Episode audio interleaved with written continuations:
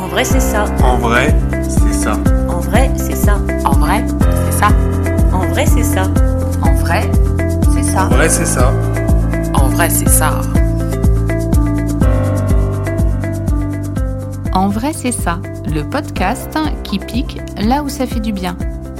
Explorer et questionner la santé sous toutes ses coutures. Idées reçues, inconscient collectif, réseaux sociaux, Internet, autant de prismes qui déforment la réalité. Prenons le temps d'écouter ceux qui expérimentent au quotidien et racontent. En vrai, c'est ça. Bonjour, je suis Estelle Barrellon, pharmacienne et naturopathe, et je cherche avec vous la meilleure façon d'aborder sa santé. Bienvenue sur cet épisode consacré à la ménopause. La ménopause est la période d'arrêt des règles chez les femmes qui survient majoritairement autour de la cinquantaine suite à la fin de sécrétion des hormones féminines. Assez tabou dans la société occidentale, elle n'est pas toujours bien vécue par les femmes. Il faut dire qu'une horde de symptômes peuvent les assaillir à ce moment-là. Les plus connus, ce sont les fameuses bouffées de chaleur. Mais on peut également citer la prise de poids sans changer d'habitude alimentaire, la baisse de libido, les problèmes de sommeil ou encore les douleurs articulaires. Grand bouleversement dans la vie des femmes, cette période est souvent synonyme de stress et de solitude. Pour parler du sujet, nous retrouvons Alice Picard, docteur en pharmacie, qui, avec son associé Bérangère Nicolet, également pharmacienne, se sont penchés sur le sujet et ont mis leurs compétences en phytothérapie et en micronutrition pour proposer des solutions naturelles aux femmes en période de bouleversements hormonaux. C'est ainsi que leur gamme de compléments alimentaires équilibristes voit le jour début 2022, au départ dédié à la santé hormonale des femmes non ménopausées, avec des réponses naturelles pour le syndrome prémenstruel ou l'acné hormonal. Depuis quelques mois, la gamme s'est enrichie de produits dédiés à la période de la ménopause. Nous vous mettrons en commentaire le lien pour suivre leur travail. Avec Alice, nous allons aborder les chutes successives d'hormones qui expliquent les symptômes de la ménopause et les plantes qui peuvent accompagner cette période. Je vous souhaite une bonne écoute.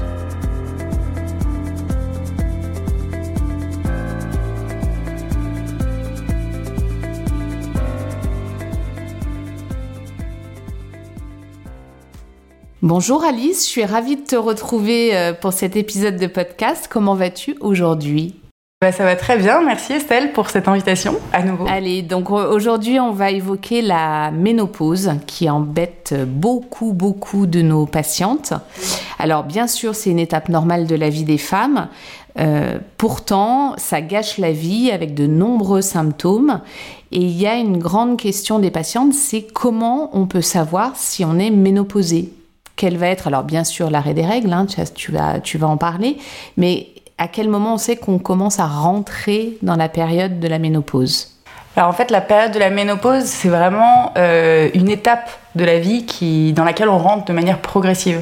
On ne va pas arriver du jour au lendemain en se disant ah je suis ménopausée, ça va vraiment se mettre petit à petit en place. Ça correspond à des chutes hormonales successives et du coup en fonction il y aura des symptômes divers qui vont commencer à se manifester euh, jusqu'à arriver finalement à l'arrêt des règles. L'arrêt des règles, c'est ça qui marque réellement finalement la ménopause quand on n'a plus ses règles pendant un an on considère que là, ça y est, on est rentré dans la phase de la ménopause. Mais finalement, on, commence à rentrer dedans bien avant et on commence à avoir des symptômes bien avant euh, cet arrêt définitif des règles. Alors, tu fais bien de dire que c'est plus d'un an parce qu'il y a des femmes qui arrêtent d'avoir leurs règles pendant 2-3 mois, puis elles reviennent, et puis ça s'espace un petit peu. Donc, la ménopause, c'est vraiment quand on arrive à une année sans règles. C'est ça. Les symptômes dont on parle, parce qu'alors euh, on en entend euh, vraiment de toutes sortes. Qu'est-ce qu'on peut citer comme symptômes principaux? Comme symptômes principaux, ben, on va avoir déjà les bouffées de chaleur. Souvent, c'est la première plainte des femmes qui sont en période de la ménopause. Euh, on peut avoir aussi tout ce qui est sécheresse des muqueuses sécheresse au niveau des muqueuses vaginales, mais aussi des muqueuses buccales, sécheresse de la peau, douleurs articulaires. Euh, un peu avant ces fameuses bouffées de chaleur, on peut aussi avoir euh, d'autres troubles, euh, irritabilité, troubles du sommeil. En fait, c'est vraiment très très variable. Il y a des femmes chez qui il va y avoir aussi des migraines qui vont se mettre en place de manière assez forte et, et chronique. Euh, il y en a d'autres qui vont se mettre à avoir des infections urinaires à répétition. Enfin, il y a beaucoup, beaucoup de symptômes qui peuvent découler en fait de ces variations hormonales. Il y a également euh, la prise de poids qui pose beaucoup de soucis. La prise de poids, oui, effectivement. C'est vraiment un. C'est vrai que je, je pense pas à le dire, mais c'est un symptôme qui est assez, euh, assez fréquent en plus, parce que bah, la chute hormonale modifie la répartition des graisses. Donc, euh, effectivement, il peut y avoir aussi une chute de poids assez, euh, assez fréquente. Souvent, les, les patientes expliquent qu'elles prennent du poids alors qu'elles n'ont rien changé. Ouais, est-ce que c'est un problème de répartition des graisses Les répartitions des graisses ne se font plus de la même manière, du coup, même si nous, on apporte la même chose, notre corps ne les assimile pas de la même manière. Donc, ça peut se traduire par une prise de poids, ou en tout cas une prise de poids sur certaines zones du corps qui n'étaient pas habituelles finalement. Ouais, souvent autour du ventre. D'accord.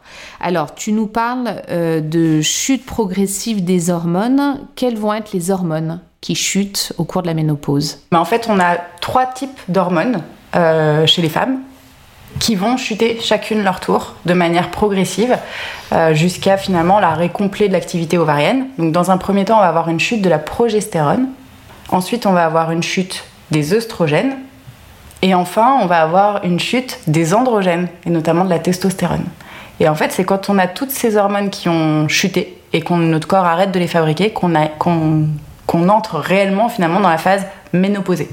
D'accord. Ces hormones, elles nous servent à quoi? Elles servent à beaucoup de choses. Déjà, elles servent euh, finalement à notre équilibre euh, hormonal. C'est, enfin, chez la femme en période euh, menstruée, on va dire, c'est ces hormones-là qui nous permettent de maintenir, de maintenir une éventuelle grossesse, de tomber enceinte, d'avoir un équilibre et un bien-être en permanence. Et quand elles vont chuter petit à petit, bah, si la chute hormonale se fait de manière trop brutale, là, ça peut devenir symptomatique. Et en fait, l'avantage des hormones, c'est que c'est très euh, très symptomatique, très parlant. Donc on peut identifier facilement en fonction des symptômes quelle chute hormonale on va avoir. Typiquement, bah, une chute de la progestérone, ça va entraîner, euh, donc c'est ce qu'on observe finalement en préménopause, ça va entraîner euh, des symptômes récidivants. Le fait d'avoir en permanence des symptômes qui reviennent, que ce soit migraine, que ce soit maux de ventre, que ce soit rétention d'eau, à chaque fois on va se mettre à avoir des symptômes qui reviennent systématiquement avant les règles. À ce stade-là, les règles sont encore régulières. Elles sont présentes et plutôt régulières, même si parfois on peut constater des cycles raccourcis, finalement, du fait de cette chute de la progestérone.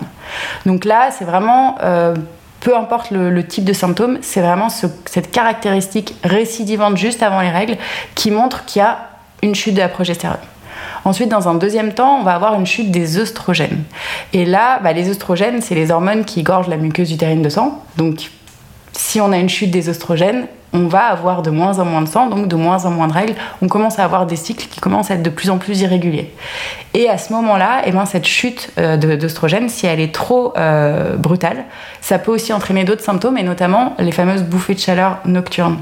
Tout ce qui se passe la nuit de manière générale, donc les bouffées de chaleur nocturnes, ça peut entraîner aussi des troubles du sommeil, de l'irritabilité, baisse de la libido. Tout ça, c'est des symptômes qui sont très évocateurs d'une chute des oestrogènes. Et ensuite, bah, dans un troisième temps, on arrive sur la chute des androgènes et notamment de la testostérone. Et à ce moment-là, bah, ça va se manifester par des symptômes un peu tout le temps. C'est-à-dire qu'on va commencer à avoir des bouffées de chaleur aussi la journée. Avant, c'était plutôt la nuit. Là, maintenant, ça va être jour et nuit. Et puis, bah, on va commencer à ressentir vraiment euh, la forte déminéralisation qui, qui, est induite par la chute hormonale. Et ça va se manifester par des douleurs articulaires, une sécheresse de la peau, une sécheresse des muqueuses et euh, éventuellement des cheveux un peu plus cassants aussi. Et oui, parce que nos hormones, elles nous protègent, elles nous protègent beaucoup. On va du coup essayer de d'aider nos auditrices en leur donnant des petites solutions pour que ces chutes hormonales ne soient pas trop brutales et moins mal vécues. Euh, Qu'est-ce qu'on peut donner comme conseil? Alors, on va commencer avec les mesures de diététique et d'hygiène.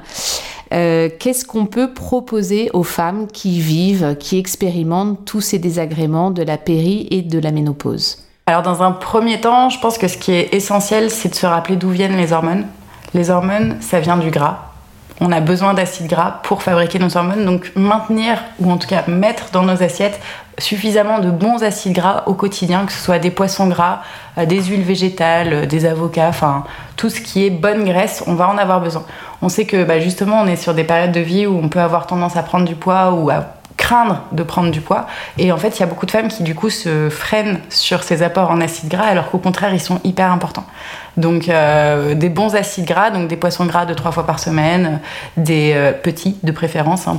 Alors, macro, sardines, hareng, anchois. Exactement. C'est quoi? C'est le, le smash? Ah, je la connaissais pas celle-ci. Smash, c'est sardines, maquereau, euh, anchois, saumon, Ah, saumon. hareng. Ah, c'est pas mal. Smash. Ok. Et puis surtout, euh, tu parles des bonnes huiles. Est-ce qu'on peut en citer certaines? Bah, des bonnes huiles, on a l'huile de colza qui peut être intéressante, on a l'huile de lin, l'huile de noix, euh, on a enfin en fait des, des huiles qui sont assez riches en oméga 3, ça va être important à équilibrer avec aussi l'huile d'olive. hein. L'huile d'olive, il n'y a pas d'oméga 3 dedans, mais par contre c'est une très bonne huile aussi qui va être protecteur- protectrice pardon, au niveau cardiovasculaire. Enfin ça peut être intéressant, mais en tout cas des huiles végétales froides, enfin non cuites. à utiliser accrues. Ce sont des huiles qu'on ne peut pas utiliser pour la cuisson. On garde l'huile d'olive pour la cuisson et on peut assaisonner ces, ces salades, ces crudités avec des bonnes huiles que tu viens de citer. Ce sont des huiles qui sont fragiles, donc euh, il faut les consommer assez rapidement. Voilà. Euh, D'autres sources de bons gras, tu as parlé de l'avocat. L'avocat, oui, bah de toute façon tout ce qui est euh, tout ce qui est dans les fruits et légumes, on a aussi des, des bonnes graisses parfois, donc il y a l'avocat qui est hyper intéressant. Euh, après les autres sources de gras, je pense que c'est Les oléagineux? Ah bah oui, les noix, les, les, les noix, noisettes, euh, amandes, ça c'est hyper important aussi, une petite poignée en fin d'après-midi en plus, ça fait le- la petite collation euh, qui fait du bien. Et puis on peut, euh, moi souvent je conseille les purées d'oléagineux sans sucre ajouté. Ça peut être une bonne alternative à la moutarde dans les sauces de salade et ça apporte aussi euh, cette quantité de bons gras. On a donc évoqué tout le côté alimentation. Est-ce que tu vois d'autres conseils qu'on peut donner aux femmes qui traversent Eh ben, je pense qu'on peut toujours rappeler que l'activité physique c'est indispensable aussi pour maintenir euh, un bon équilibre à tous les niveaux, que ce soit bah, ça nous aide à maintenir nos articulations, nos muscles euh, qui fonctionnent correctement. Ça nous aide aussi au niveau de l'humeur, à réguler toutes nos synthèses de- des autres hormones qui, elles, vont, nous aider à, mieux nous sentir, parce que finalement, c'est aussi hyper important dans ces périodes-là de privilégier un bien-être global. Et ce bien-être, on l'acquiert par plein d'axes, par le fait de rééquilibrer ses hormones pour euh, éviter que ça parte euh, trop fort dans un sens, mais aussi par le fait de, se faire plaisir au quotidien. Et ça, c'est hyper important. Donc continuer de bouger, on peut euh, tous les sports sont bons, la marche à pied, le vélo, la natation.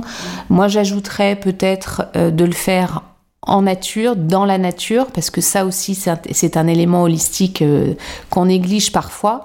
euh, que les femmes continuent à bien euh, se connecter à la nature en faisant une activité physique en extérieur. C'est prouvé que ça augmente les taux de dopamine notamment, l'activité physique en nature. Quid du stress? Ah bah le stress, ça, c'est un élément essentiel aussi. Je pense qu'en plus aujourd'hui, on est dans des environnements où on banalise le stress, où tout le monde est stressé, mais c'est pas grave. Mais en fait, si, c'est grave parce que le stress, euh, ça entraîne un mécanisme euh, au niveau du corps. Quand on stresse, on va fabriquer beaucoup de notre hormone de stress, le cortisol. C'est bah, notre corps met, ce processus euh, en place pour réagir à un, éventuel danger. Sauf que bah, ce fameux cortisol, il utilise les mêmes ressources que nos hormones, que la progestérone notamment.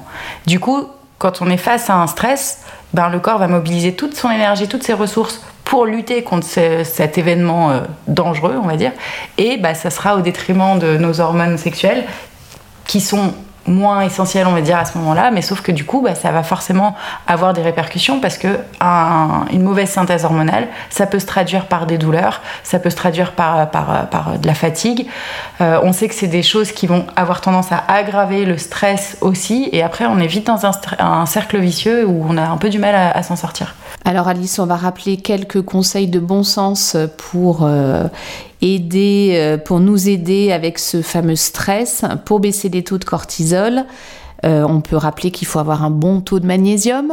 Le magnésium, l'élément indispensable, parce que dès qu'on a du stress, ça entraîne une fuite du magnésium. Et on a besoin du magnésium pour lutter contre le stress. Donc, toujours se complémenter en magnésium, euh, alors que ce soit par l'alimentation. hein. on a plein de sources de magnésium intéressantes. On a bah, les amandes, on a le chocolat noir, riche en, en- en cacao. Euh, après, on a aussi des compléments alimentaires pour, euh, pour, euh, pour euh, compléter justement, parce que parfois ça suffit pas toujours dans l'alimentation. Alors c'est ce que les nouvelles études sont en train de montrer, l'assiette ne couvre pas nos besoins. Euh, donc on peut peut-être conseiller aux femmes qui traversent euh, la ménopause de se supplémenter en magnésium. La petite copine du magnésium, la vitamine D. Vitamine D aussi indispensable. Ça c'est vrai que aujourd'hui, on, je pense qu'on en a pris conscience avec le Covid. Ça nous a aidé à se dire ah mais oui c'est vrai, on en a besoin. Donc maintenant tout le monde se supplémente en vitamine D et c'est bien. Mais euh, c'est vrai qu'il faut pas l'oublier et surtout euh, ça joue sur tellement de choses que Oui, la vitamine D, elle est presque considérée comme une hormone parce qu'il y a des récepteurs sur quasiment tous nos organes. On rappelle que la vitamine D, on la synthétise quand on est au soleil.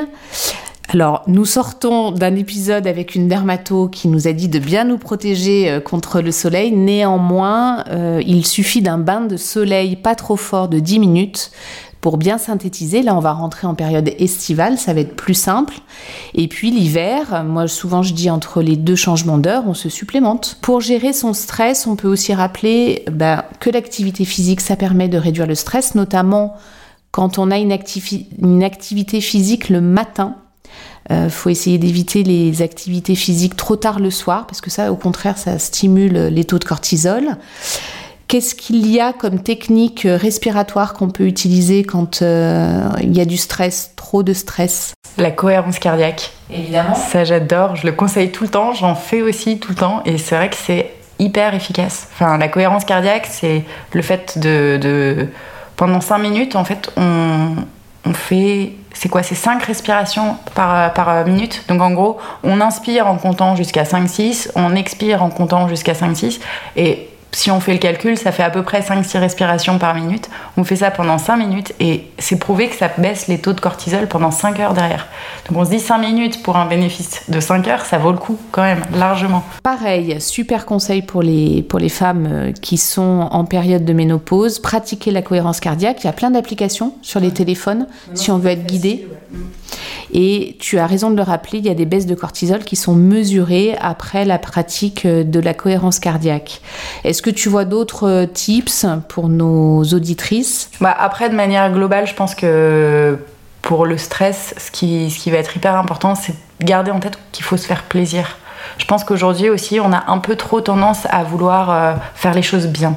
Il faut manger sainement, il faut faire tant d'activités physiques, faut... c'est hyper important. D'ailleurs, c'est ce qu'on dit aujourd'hui, hein, c'est hyper important. Mais il faut pas se mettre trop la pression non plus. Il faut garder des plaisirs au quotidien, des petits plaisirs, euh, parce que on a besoin de plaisir pour, euh, pour être heureux, quoi. Donc, euh, et pour lutter contre le stress. Donc, euh, pas trop d'injonctions. Euh, voilà, si on a envie de craquer sur le gâteau aux framboises qu'on- le week-end, eh ben, on se gêne pas. On s'autorise, on s'autorise. C'est, ça fait du bien et c'est. euh, faut, aujourd'hui, on est justement dans un, à une époque où j'ai l'impression qu'il il peut y avoir des tendances un peu excessives aussi euh, vers, euh, je crois que ça s'appelle l'orthorexie. Le- Oui, on en a parlé pendant les troubles du comportement alimentaire avec deux diététiciennes. Ça, c'est hyper important de l'avoir en tête parce que finalement, euh, l'alimentation, c'est bien, ça nous apporte ce, dont on a besoin, mais il faut pas euh, que ce soit une souffrance derrière. C'est ça. Donc tu as raison, garder du plaisir, garder de la connexion avec son partenaire, avec euh, sa famille, ses enfants, ça aussi, ça joue sur... euh, C'est hyper important, les liens, euh, on a besoin de, de liens avec nos proches. Et puis peut-être expliquer ce qui nous arrive aussi quand, quand on est traversé par des chamboulements hormonaux. On peut peut-être aussi expliquer aux maris, aux enfants que voilà, on, on est dans une période pas facile. Bah, le fait d'en parler, c'est assez dingue parce que c'est ça dédramatise énormément. Et ça, je le vois, euh, bah, là, tu dois voir pareil à la pharmacie, les femmes, quand tu commences à aborder le sujet avec elles, bah, en fait, c'est pas si gros, quoi, c'est pas grave, c'est juste, euh, ah bah ouais, c'est, on se sent plus légère. Et en fait, bah ça aussi, il faut se l'autoriser, s'autoriser à dire les choses. Il n'y a pas de tabou, il y a rien n'est tabou. C'est, c'est dans notre tête le tabou en fait. À partir du moment où on prend la parole dessus, alors c'est vrai qu'au début, ça fait un peu bizarre de se dire ah mais je suis vraiment en train de parler de mes règles, de l'absence de mes règles, quoi que ce soit. Puis en fait, bah oui, si c'est un, problème. On en parle et puis on se rend compte qu'autour de nous, les gens, ils sont aussi à l'écoute. Et, euh, si, eux, ça les dérange, ils peuvent mettre leurs limites derrière en disant bah je veux pas aborder ce sujet, il vaudrait mieux que tu en parles avec quelqu'un d'autre. Mais en tout cas, c'est pas nous qui vont nous, freiner pour, euh, pour pas gêner. Quoi. T'as raison. Et puis verbaliser, c'est une partie euh, importante dans la prise en charge euh, de tout problème. Très bien. Les plantes euh, qu'on va pouvoir utiliser en phytothérapie pour aider les femmes. Alors ça, c'est ta partie. Bah ça, il y a différentes plantes. Et bah pour chaque hormone, il y a des plantes qui sont connues pour venir euh, bah, euh, soit booster, soit freiner euh, les synthèses hormonales. Donc là, l'idée, c'est d'aller piocher au bon moment ce dont on va avoir besoin. Donc en fonction des symptômes, si on voit qu'on a une chute de progestérone, on peut utiliser par exemple de l'alchimie et de l'aquilémilfeuille. C'est deux plantes qui vont freiner la chute de progestérone. Donc ça va soulager naturellement tous les symptômes qu'on peut avoir en période de préménopause finalement dont je parlais, donc les, symptômes cycliques et récidivants. On a euh, pour les oestrogènes, on a différentes plantes qui sont capables de freiner la chute des oestrogènes. On a par exemple l'acté à grappe noire qui est connu pour, euh, pour agir dessus. Et puis on a aussi la sauge, la sauge officinale, qui est une plante qui est euh, reconnue comme phytoœstrogène, donc qui peut, qui peut, venir, qui peut venir du coup bah, freiner à son tour la chute pour que ce soit moins brutal et que ce soit moins symptomatique. Et puis pour les androgènes, il y a le tribulus. C'est une plante qu'on connaît peu, enfin en tout cas qu'on utilise peu chez la femme, parce que c'est une plante qui favorise la synthèse de testostérone. Donc elle est très utilisée chez les hommes, mais chez les femmes beaucoup moins, alors que pourtant elle est juste fabuleuse euh, dans la période de la ménopause parce que ben on fabrique de la testostérone et quand la chute se fait de manière trop brutale, on a besoin de, de rehausser ça un petit peu pour que pour que le corps s'habitue à, à, cette chute hormonale. Donc euh, ça c'est des plantes qui sont qui sont hyper efficaces, hyper intéressantes. L'idée c'est toujours de bien cibler en fonction des besoins parce que une chute hormonale, c'est symptomatique. Donc on se, fie, on se fie vraiment aux symptômes. Et ensuite, on adapte les plantes à prendre au bon moment. Et puis, euh, et puis après, on fait attention quand même parce qu'il peut y avoir des contre-indications, notamment tout ce qui est plantes phytoestrogènes. On les contre-indique euh, pour les personnes qui ont des antécédents de cancer hormonodépendants. D'accord. Alors, tu m'amènes à la question euh, d'après. En pharmacie, on a très peur de, ça, des, femmes qui ont des antécédents de cancer hormonodépendants. Et pourtant, elles viennent nous voir au comptoir avec des demandes parce qu'elles souffrent aussi euh, d'une imprégnation hormonale différente. Qu'est-ce qu'on peut leur conseiller à ces femmes-là? Eh ben Dans ces cas-là, on va se fier plus aux symptômes. Enfin, on va vraiment essayer de soulager le symptôme, donc d'agir de manière symptomatique et pas juste euh, rééquilibrer les hormones pour éviter que ça revienne. Typiquement, ben, des bouffées de chaleur nocturnes, des troubles du sommeil, de l'irritabilité, tous ces symptômes finalement, euh, donc ils sont reliés à la chute des oestrogènes, mais parce que cette chute des oestrogènes va induire une chute en sérotonine. Alors, on va s'arrêter et on va expliquer la sérotonine. La sérotonine, c'est un, un neurotransmetteur qu'on fabrique naturellement dans notre corps et qui va nous aider à réguler la température corporelle, qui va nous aider à, apaiser notre humeur, qui va nous aider à bien nous endormir et à maintenir un sommeil de bonne qualité. Et du coup, bah, comme la chute des oestrogènes induit une chute de ce neurotransmetteur, forcément, bah, en essayant d'agir sur ce neurotransmetteur-là, on peut soulager aussi les symptômes qui sont associés euh, à cette période de la ménopause. Sans agir sur les hormones et ne pas être dangereuse en agissant sur les hormones. Exactement, sans agir sur les hormones. Donc là, on a par exemple le griffonia, qui est une plante super intéressante euh, pour les symptômes euh, que je viens de citer, donc essentiellement nocturnes. Alors, le griffonia, elle est riche en tryptophane, le tryptophane, c'est l'acide aminé qui va être le précurseur de cette sérotonine. Donc, quand on apporte du griffonia, on va augmenter la synthèse de sérotonine. Exactement. D'accord.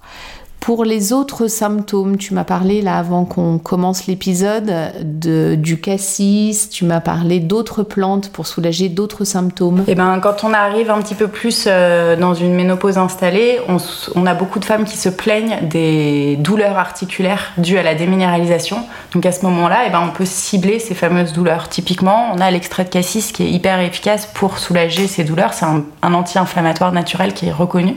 Et puis on peut l'associer avec euh, des choses. Alors là, c'est plus des plantes, mais par exemple, on peut prendre du collagène, du silicium. Ça, c'est des minéraux en fait euh, qui constituent naturellement nos articulations. Donc le fait d'en apporter, eh ben, ça permet euh, bah, de, lutter contre cette déminéralisation et donc cette cause de douleur. Oui, donc il y a on peut faire des choses, même chez les femmes à qui les hormones sont interdites. On peut les aider, on peut les soulager. Il suffit d'être un petit peu formé et de se caler sur les symptômes. C'est ce que tu expliques. C'est exactement ça, ouais. Qu'est-ce qu'on pense de l'huile d'onagre hein, chez les femmes qui sont dans cette période de ménopause? Pour moi, elle est presque indispensable à cette période-là. Je pense que c'est un, bel apport parce que ça apporte des acides gras, ça a des propriétés anti-inflammatoires, donc ça fait vraiment partie des, des apports à privilégier, je pense, euh, facilement euh, pour les femmes, toutes les femmes qui sont en période de ménopause. Y compris celles qui ont des cancers hormonodépendants Oui, il y, a des données qui sont rassurantes par rapport aux, phytoestrogènes, mais comme ils vont activer les mêmes récepteurs que les, que les oestrogènes, on, préfère ne pas les utiliser, alors que finalement l'huile de nagre n'active pas euh, ces, ces récepteurs, elle apporte juste ce dont le corps a besoin pour fabriquer les hormones. Donc à ce moment-là, il n'y a pas de contre-indication. Donc euh, il y a des solutions pour euh, toutes les femmes qui traversent euh, ces épisodes hormonaux. C'est comme une... j'ai une patiente qui m'a dit, j'ai l'impression de revivre une adolescence.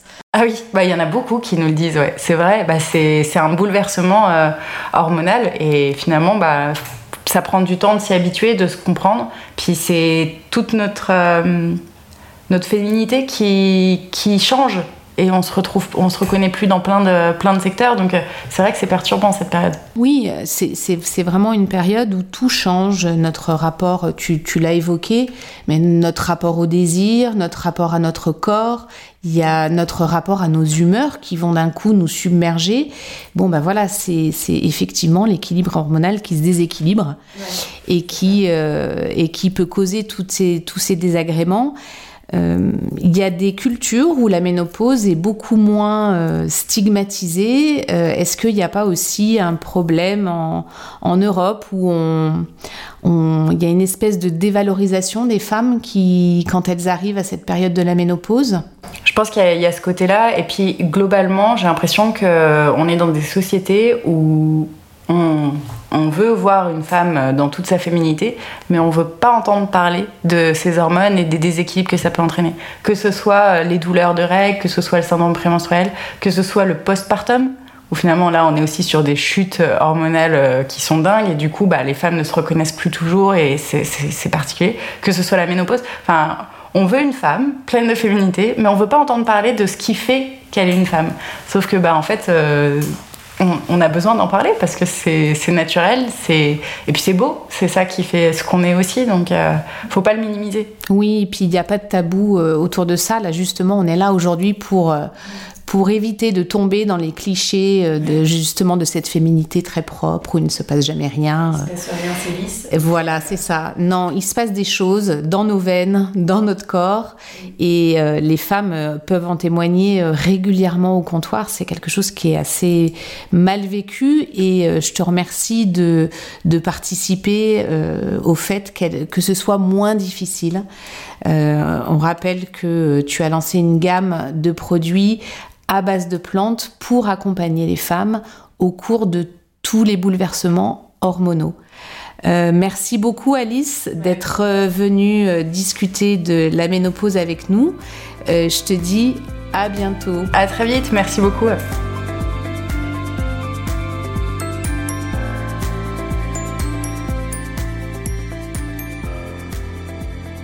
Cet épisode consacré à la ménopause est désormais terminé.